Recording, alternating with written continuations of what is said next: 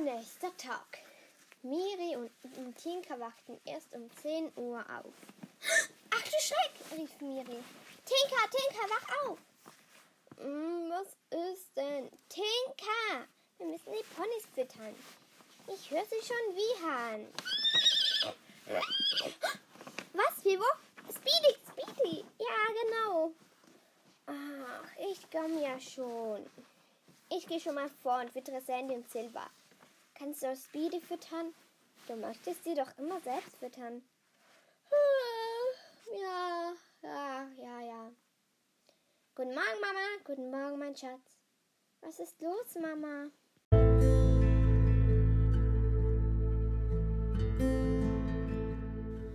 Hör mal, der Mann hat wieder angerufen. Was?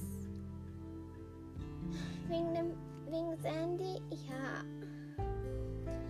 Es tut mir so leid, aber ich glaube, wir müssen ihm geben. Nein! Es tut mir so leid, mein Schatz.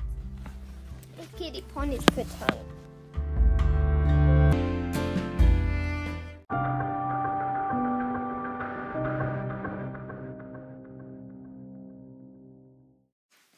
Ach, Sandy!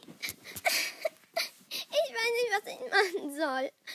Mire weinte in die Mähne von Sandy, während Sandy friedlich vor sich hin kaute. Ich gehe jetzt wieder rein.